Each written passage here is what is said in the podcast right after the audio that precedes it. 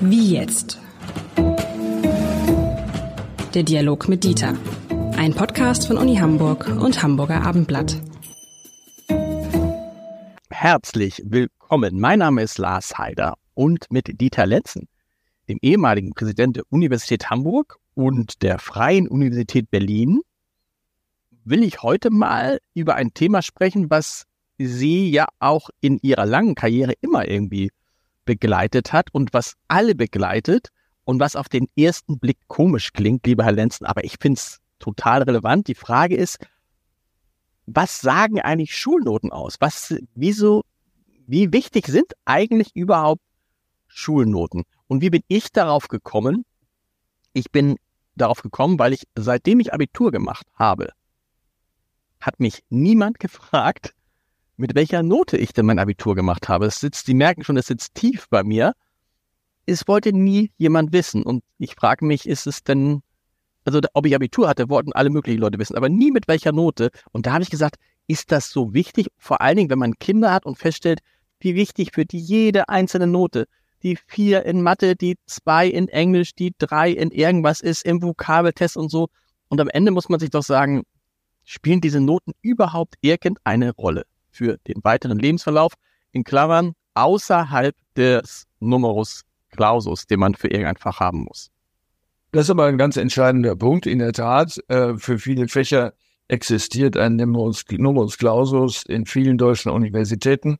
Übrigens in Hamburg äh, ist es am weitestgehenden, weil Hamburg so begehrt ist und so viele Bewerber existieren, so dass das nicht anders geht. Aber auch in Berlin und in anderen großen Städten ist das so. Ähm, das ist ja eine Erfindung der 70er Jahre, wo plötzlich mehr Bewerber und Bewerberinnen da waren als Studienplätze und sich die verfassungsjuristische äh, Frage stellte, wer hat denn jetzt eigentlich einen Zugang, wer hat ein Recht dazu? Und man ist dann dazu übergegangen zu sagen, ja, nur die Besten sollen dann studieren. Das hat sich sehr lange gehalten, bis äh, man dann merkte, dass sich ja die Standardisierungsfrage stellt, sind die Noten auch alle miteinander vergleichbar? Sonst wäre das ja ein falscher Weg. Und natürlich können wir uns leicht denken, sie waren und sind übrigens auch nicht vergleichbar miteinander. Und die Geschichte seit den 70er Jahren ist eigentlich gekennzeichnet davon, irgendeine Form der Vergleichbarkeit herzustellen, so dass dann auch tatsächlich äh, Gerechtigkeit äh, existiert. Also mit anderen Worten, ähm, es ist relevant für die Vergabe von Studienplätzen, allerdings auch ähm, bei großen Unternehmen zumindest ähm, bei der Zuweisung sozusagen von Arbeitsplätzen, wenn man so will. Da spielen natürlich die Noten ähm, des Hochschulabschlusses eine Rolle, aber bei manchen auch das Abitur. Das merkt der Bewerber, die Bewerberin gar nicht, weil das inzwischen automatisiert ist. Das heißt, sie liefern in Formularen äh, ihre äh, Abschlüsse und Noten ab und äh, ein Computer rechnet aus, ob sie überhaupt zu denen gehören, äh, die man sich anschauen muss. Äh, das heißt, bevor leibhaftige Menschen sich eine Bewerbung anschauen, äh, wird erstmal sozusagen arithmetisch durchgerattert, wenn Sie so wollen, ähm, welche Personen dafür überhaupt in Betracht kommen. Historisch gesehen ist die Geschichte natürlich älter. Ähm, sie resultiert sozusagen aus dem Zeitraum der beginnenden Industrialisierung, wo sich natürlich die Frage stellte, wie komme ich als Arbeitgeber an die besten Leute, äh, mhm. die ich äh, für, mein, äh, für, für die freien Plätze äh, haben will. Und da bestand immer die Hoffnung, dass man über eine sogenannte Arithmetisierung von Leistungen äh, sich der Sache nähert. Äh, daraus ähm, ist ähm, im Laufe von über 100 Jahren etwas entstanden, was in der Bildungswissenschaft als Meritocracy bezeichnet wird. Also sozusagen eine Verdienstgesellschaft, wenn man so will. Das heißt, in Deutschland in spezifischem Maße äh, werden Arbeitsplätze äh, und auch andere Chancen stark vergeben entlang von Schulnoten oder von anderen Verdiensten, also von den äh, Graden etwa der Schulabschlüsse und so weiter. Insofern ist es leider nicht ganz unwichtig äh, und äh, man muss schon sehen, also besonders mit der Absicht zu studieren, äh, dass man nicht so, das ist mir eigentlich egal. Äh, da sind jetzt so viele Punkte, dass ich die so nach und nach mal auseinandernehmen möchte. Der erste Punkt ist der mit dem Numerus Clausus. Ich hätte jetzt ja immer gedacht, der Numerus Clausus ist für bestimmte Fächer eingeführt worden, zum Beispiel für Medizin, weil man da nur die Besten der Besten haben möchte. Die Wahrheit ist, es gab offensichtlich eine Zeit, in der viele Menschen Medizin studieren wollten und deshalb hat man sich irgendein Kriterium ausgedacht, ähm, um eine Auswahl treffen zu können. Aber hat man damit nicht auch die Studenten, die äh, Studenten, Studentinnenströme in die falsche Richtung gelenkt? Weil heute stellen wir fest, wir brauchen eigentlich viel mehr Mediziner, als wir ausbilden. Es gab äh, in den 70er Jahren äh, sozusagen das Bon mot, wenn jemand ein sehr gutes Abitur hatte und etwas anderes als Medizin studierte, bist du verrückt geworden. Wieso studierst du nicht Medizin? Du hast doch so ein gutes Abitur. Ähm, wo sich die Geschichte umgekehrt hatte, dass äh, ein vielleicht von mir gar nicht begehrter Studiengang gewissermaßen zwangsläufig in Betracht kam, weil das wenig zum viel Geld verdienen war. Das ist es inzwischen gar nicht mehr. Für viele Ärzte muss man dazu sagen. Aber Sie können die Sache umdrehen und können sagen, es gab nicht zu viel Bewerber, sondern es gab zu wenig Studienplätze. Das sind mit die teuersten Studienplätze, deswegen hat man damit herumgegeizt und tut es auch immer noch, obwohl der Bedarf an Ärzten, Sie haben es gerade gesagt, sehr hoch ist und äh, kaum erfüllt werden kann. Und man muss ja dazu sagen, was sagt ein gutes Abi darüber aus, ob jemand ein guter Arzt ist? Gar nichts, oder? Mhm, gar, also man muss aber einfach schlicht gar nichts. Also wir haben da sehr gute empirische äh, Ergebnisse. Äh, die, der prognostische Wert, äh, so kann man das nennen, oder der prädiktive Wert von äh, Schulnoten äh, ist hoch in Bezug auf die dann irgendwann erfolgenden Hochschulnoten. Das heißt, wer ein gutes Abitur hat, ähm, wird auch mit einiger Sicherheit einen guten Abschluss machen. Ähm, das hat aber gar keine prognostische Wirkung auf die Ausübung des Berufs. Denn da kommen natürlich andere Faktoren hinein. Und gerade in der Medizin ist man ja dazu übergegangen, sogenannte Reformstudiengänge einzuführen, äh, um mehr und mehr auch andere Leistungsgesichtspunkte in den Vordergrund zu rücken. Ähm, dazu gehören zum Beispiel soziale Fähigkeiten, die im ärztlichen Gespräch eine große äh, Rolle spielen, ähm, aber auch äh, Qualifikationen, die sich nicht erschöpfen in naturwissenschaftlichen Noten, denn das ist äh, zu kurz gesprungen für die Ausübung des Arztberufs. Und es geht noch weiter. Ich erinnere mich noch, als ich mein Abitur gemacht habe. Ich hatte dann äh, einen Deutschlehrer, der mit mir so halbwegs, äh, also, also ich glaube, am Ende bin ich dann irgendwie so bei so einer 2 Minus, zwischen 2 Minus und 3 Plus gelandet in Deutsch. Und der Deutschlehrer sagte nur zu mir, tun Sie mir einen Gefallen, was immer Sie auch beruflich machen, machen Sie nichts mit der deutschen Sprache. So. Und auch aus dem Abiturzeugnis, wenn man da jetzt reingucken würde, sagen, oh Mensch, der hat jetzt irgendwie zehn Punkte in Deutsch oder was, was ich, ne? Zwei minus, drei plus, naja, das, die ganz große Nummer ist er nicht. Den stellen wir jetzt nicht für ein Volontariat ein. Trotzdem bin ich jetzt schon relativ lange in diesem Job. Ähm, äh, was sagt uns das? Naja, das ist ein Beleg für das, was ich eben gesagt habe. Ähm, ihre Note in Deutsch sagt nichts über ihre Fähigkeit als Journalist oder Chefredakteur oder so vielleicht ein bisschen, also wenn Sie lesen und schreiben könnten, wäre das vielleicht ein Hindernis. Aber insofern die Persönlichkeit und der Erfahrungsweg zwischen dem Abitur und der Berufsausübung sind ja nochmal etliche Jahre. Der ist in der Entwicklung nicht zu unterschätzen. Äh, und es kommt aber etwas ganz anderes hinzu.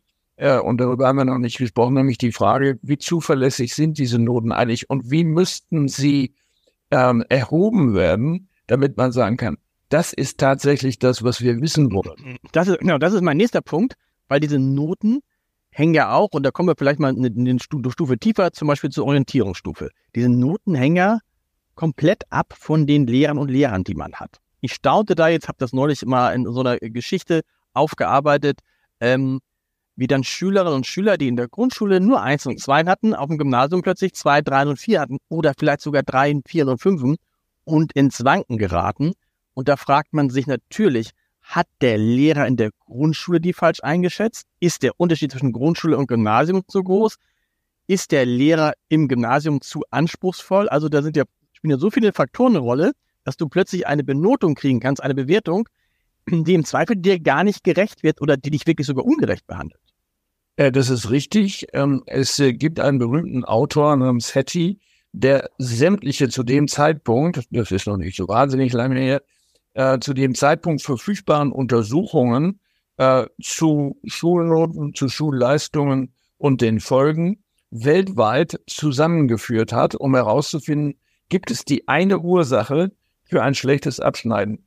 Und man muss leider sagen, dabei ist herausgekommen, es ist ausschließlich der Lehrer oder die Lehrerin. Ausschließlich? Das ist ganz wesentlich. Alle Faktoren laden nur viel geringer, sodass die Konzentration natürlich auf die Tätigkeit des Lehrers gerichtet sein muss und der Lehrerin und was sie macht beim Bewerten, in diesem Fall mal unabhängig von, vom Unterricht.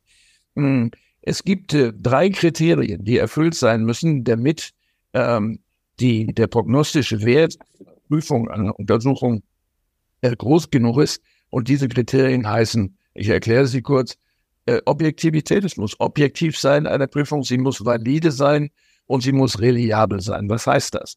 Objektiv heißt, sie muss unabhängig sein von der Person des Prüfenden.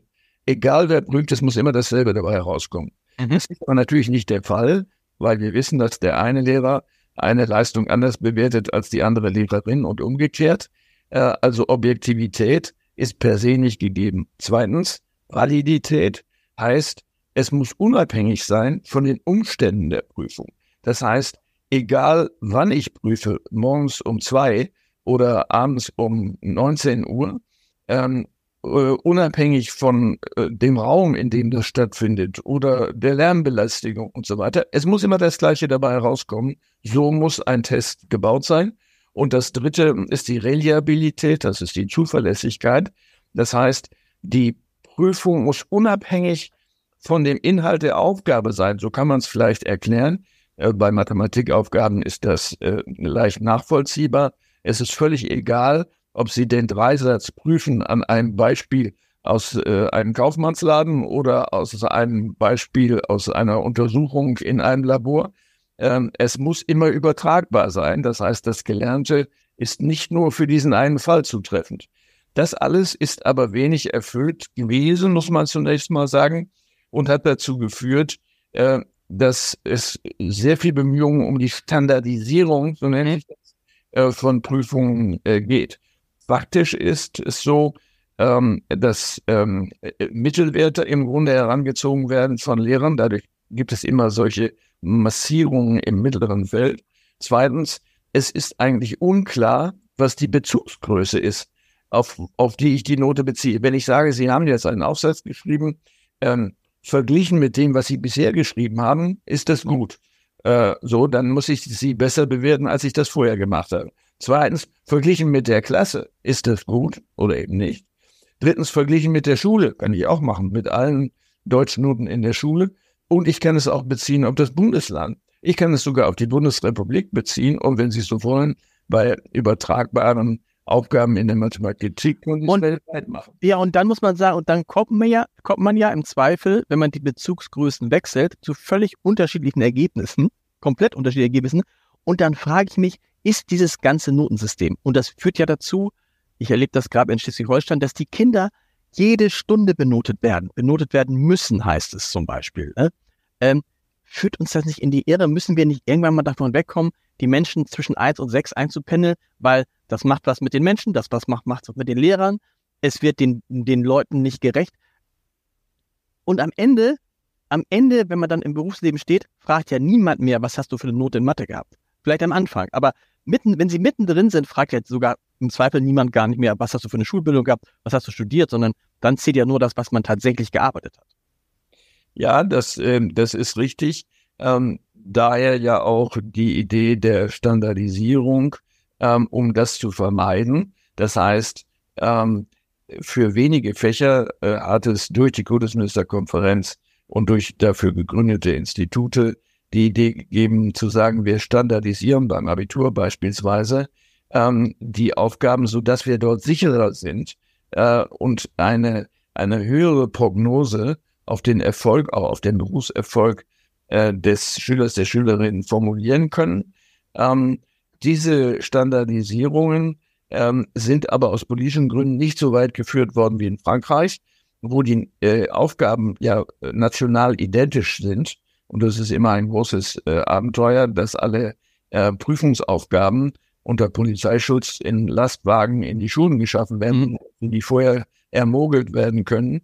Ähm, das ist hier nicht so weit gegangen, sondern es sind eigentlich nur Rahmenstandards, innerhalb derer die Lehrer dann erstens sich selbst was überlegen können als Aufgabe und natürlich auch benoten können. Das wird ja dann nicht nochmal gegengecheckt. Ähm, also es ist nicht erreicht, was eigentlich notwendig wäre.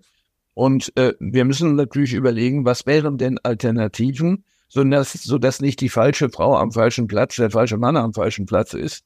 Ähm, und äh, das Aber die, die Alternative wäre, die Alternative wäre aus meiner Sicht, und das gibt es ja auch, Schulen ohne Noten, wo man dann aber am Ende eine Art Zeugnis kriegt, wo beschrieben wird, und das ist ja auch, wird ja auch unserem Arbeitsmarkt gerechter vielleicht, wo liegen die Stärken dieses Menschen, wo liegen die Schwächen dieses Menschen, was kann er, was kann er nicht, wie ist er, wie verhält er sich mit Menschen zusammen, also wie ist er im sozialen, in sozialen Zusammenhängen, also eine, eine, letztlich sowas, was man kriegen würde, wie, wie ein, wie ein Zeugnis, was, wenn man ein Zeugnis ein, äh, bei seinem Arbeitgeber bekommt, da stehen ja auch keine Noten drin, sondern Beschreibung.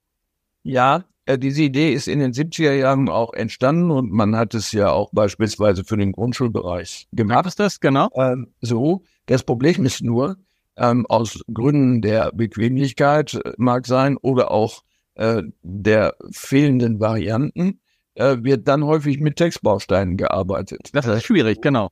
So dass äh, dann äh, sowohl Eltern als auch Kinder, die im Übrigen auch gerne sich selbst vergleichen, äh, dann sagen, ja, was bedeutet das denn jetzt? Ist das eine 3 oder eine 2 oder eine 5? Na gut, weil wir es hier, wenn wir es ihnen, äh, ihnen ein Leben lang eingebimst haben, ne? Wenn wir jetzt sagen würden, das gibt es gar nicht mehr, kein Mensch würde ja, ich würde doch nicht, also sagen wir mal so, ich habe ja früher Basketballmannschaften trainiert und da hätte ich jetzt ja zu meinen Spielerinnen nicht gesagt, okay, du hast, du hast eine 2, du hast eine 4, sondern ich gesagt, pass mal auf, dein Korbleger ist nicht besonders gut, du bist richtig gut in der Verteidigung, du musst noch im Angriff besser werden, du bist ein bisschen zu langsam, du bist, äh, äh, keine Ahnung, du faulst zu viel. Verstehen Sie, was ich meine? Aber damit kann man ja was anfangen. Ich finde, wenn jetzt ein Kind nach Hause kommt und hat eine 2 oder eine 3 oder eine 4, was sagt mir das jetzt? Gar nichts. Aber Ihre Beispiele äh, passen insofern nicht, als dass sie sich richten darauf, dass sich Ihre äh, Schützlinge, die Sie trainiert haben, verbessern können sollen. Unbedingt. Schüler doch auch, oder nicht? Ja, das ist schon richtig, aber das Notensystem dient ja einen anderen Zweck, nämlich der Selektion. Das heißt, dass die richtige Person ausgewählt wird und entsprechend zusortiert wird in unsere Gesellschaft. Das kann man beklagen, es ist aber der Fall. Äh, als Arbeitgeber bin ich natürlich daran interessiert, eine gute Prognose zu haben. Und Sie haben eben selber über die Arbeitgeberzeugnisse gesprochen. Dort ist es aber inzwischen so, ich weiß es nicht, wie es jetzt in Ihrem Gewerbe ist, im öffentlichen Bereich, aber so, dass äh, die Beurteilungsbögen für äh, das Personal so hoch differenziert, standardisiert und in den Formulierungen vorgegeben sind in Auseinandersetzungen mit den Gewerkschaften, die darauf bestanden haben, dass das so ist, so dass sie nicht einfach schreiben können, ähm, äh, ich war mit seiner Leistung hochzufrieden, sondern dann gibt es diese berühmten Geschichten. Ähm, so Vollzufriedenheit, so Vollzufriedenheit, genau ähm, was nebenbei ein praktischer Unfug ist, aber davon abgesehen, ja, Wolst gibt es natürlich nicht. Oder zur Wollenzufriedenheit oder zufrieden. Und dahinter verbergen sich natürlich wieder Skalierungen, wo man sagt, also wenn es nicht zur vollsten ist, dann muss es schon ganz schlimm gewesen sein. Und jetzt ja. dazu zu ordnen, wenn es keine Eins war, was war es denn dann? Und so weiter. Ähm, wir kriegen äh, dieses Element nicht heraus, offenbar, aus dem Denken. Äh, es gibt ein schönes Wort von einem äh, Philosophen Ludwig Marcuse, der gesagt hat, das Elend der Unterlegenen kommt aus dem Vergleich. Äh, ja, natürlich. Ein, ah, das ist ein, da ist doch, das ist doch ein wunderbarer Satz, oder? Das ist ein wunderbarer Satz. Weil es ist ja auch so, selbst wenn du, also es ist ja, wie sagte mein Patenkind mal, irgendwo auf der Welt gibt es immer einen, der noch besser ist als, und das machte ihn als jemand, der sehr gut war in der Schule, machte ihn dann rasend. Ja, aber das ist doch genau die Wahrheit, ist es doch. Es gibt immer einen, der noch besser ist als du. So, jetzt müssen wir natürlich für unsere Zuhörer und Zuhörerinnen, vor allen Dingen auch für die betroffenen Kinder, äh, versuchen, äh, etwas zu formulieren, was ihnen weiterhilft. Ähm, es wäre wahrscheinlich besser, wenn die Abnehmer, ähm, also sowohl die nächsten Schulen, das Gymnasium, die äh, Universität, sich stärker auf Eingangsprüfungen konzentrieren würden. Erfüllt ja. diese Person das, was ich brauche oder was sie braucht, um erfolgreich zu sein. Ich habe beim Übergang von der, wie das damals noch hieß, Volksschule ins Gymnasium, eine dreitägige Prüfung hinter mich bringen mhm. müssen. Und da wussten die genau, hat er eine Chance oder hat er nicht. Äh, so. Das muss man wollen, ist äh, auch juristisch nicht so ganz äh, einfach zu äh, einzubetten. Das gleiche gilt für Arbeitgeber. Die machen das ja bei, sagen wir mal, arrivierten Positionen auch in Form von Assessment Center. Äh, man spricht dann davor davon, dass ähm, der Bewerber auf den Grill gelegt wird. Es werden Aufgaben gegeben, kann sich auch drei Tage hinziehen und so weiter. Dann weiß ich natürlich, kriege ich das, was ich haben will. Denn sich drei Tage lang zu verstellen, das ist ein bisschen schwierig, passiert auch, äh, wie auch immer. Aber für unsere jungen Menschen, die jetzt äh, gerade mal wieder Zeugnisse bekommen in dieser Zeit, ist es wichtig, äh, und auch für die Eltern, bitte die Noten nicht überbewerten. Mhm. Ähm, es ist keine Katastrophe, eine drei zu haben. Und häufig wird das ja gerade so dargestellt, ähm, als ob ähm, äh, das äh, also der Untergang äh, der Chancen äh, für das Leben ist. Und wir sehen das an der Neigung, ähm, die Noten besser zu machen, als sie eigentlich nach der sogenannten Gaußschen Normalverteilung sein müssten. Die Mitte läge eigentlich um die drei herum. Ähm, aber faktisch sind wir bei einer zwei als Mittelwert mhm. Ähm, oder auch sogar darüber. Daran sieht man natürlich, dass wir auch äh, Wünsche mit einbauen. Wir wünschen, dass äh, dieses liebe Kind und dieser nette junge Mann er nicht scheitert an meiner Note als Lehrer. Darüber gibt es einen eigenen Podcast. Gern mal reinhören. Wir hören uns wieder, lieber Herr Lenzen, dann nächstes Mal mit einem Thema, das dreht sich um die Frage, wo man wohnt und warum. Auch ganz interessant. Bis dahin. Tschüss.